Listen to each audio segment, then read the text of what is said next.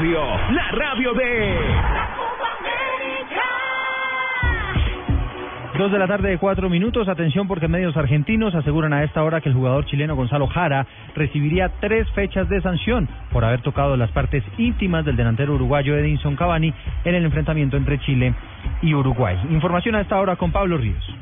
Medios argentinos adelantan que el futbolista chileno Gonzalo Jara fue suspendido con tres fechas por la Conmebol después de su agresión al delantero uruguayo Edinson Cavani en el partido de cuartos de final de la Copa América en el que los locales vencieron 1 a 0 a los charrúas. Con esta sanción Jara se perderá la semifinal frente a Perú y una posible final en caso de que los chilenos avancen a esa instancia además de un partido más. Pablo Ríos González, Blue Radio. La Copa.